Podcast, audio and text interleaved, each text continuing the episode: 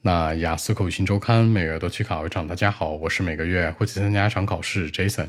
今天和大家分享讨论一下 Part Two 当中的高频话题，叫做你所崇拜的一个商人相关。原题这样说的啊，叫做 Describe a businessman you admire，你特别崇拜的一个商人。开门见山，三个思路。首先交代这人背景信息。我想说的不是别人，是我的 grandfather。然后呢，他年轻的时候是一个非常厉害的一个商人，远近闻名，是做清洁能源相关的。把基本信息带入。其次交代细节。我从小到大都特别骄傲，是因为这件事儿去骄傲，因为他是一个很成功的商人呢，我很崇拜他。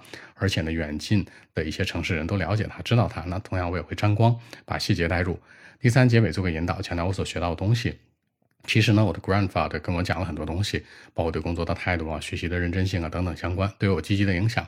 这样来看，三者贯穿回答符合逻辑。首先交代人物本身，其次交代细节，第三结尾做个引导，三者贯穿符合逻辑。话不多讲，五秒钟，看一下今天内容该如何过渡出来。Well, actually, I think that the age of fifty is perfect for women in life. You know, women are usually staying focused on families and children's education. Apparently, they do this quite often in life. Well, let's say they have been doing all of this all throughout their lifetime. So I mean the age of retirement should be a bit earlier as well. In the meantime, the age of uh, 60 should be right for men. You know, men are usually energetic, socially, psychologically, and physically. No matter how old they are, they are full of something or energy all day long. I mean, the retirement age should be in this way. The age of uh, 60 will suit them well. So that's it.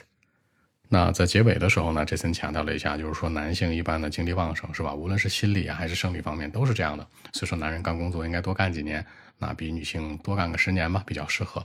考官接下来就问了，那你觉得这样做公平吗？又或者说呢，那为什么男性要比女性多去这个做这么多工作？他们压力大不大呀？可以形成更多话题的引导。好，我说几个小的细节啊。第一个想到重点呢，在家庭和孩子教育上面。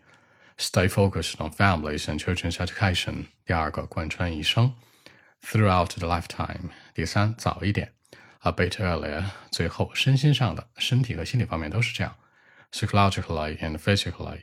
这样来看，把一些小的细节带进来，让文章更加具有说服力。好，那今天的一期节目呢，就录制到这里。如果大家有更多的问题，还是可以 follow WeChat b 一七六九三九一零七 b 一七六九三九一零七。希望今天这期节目可以带给你们帮助，谢谢。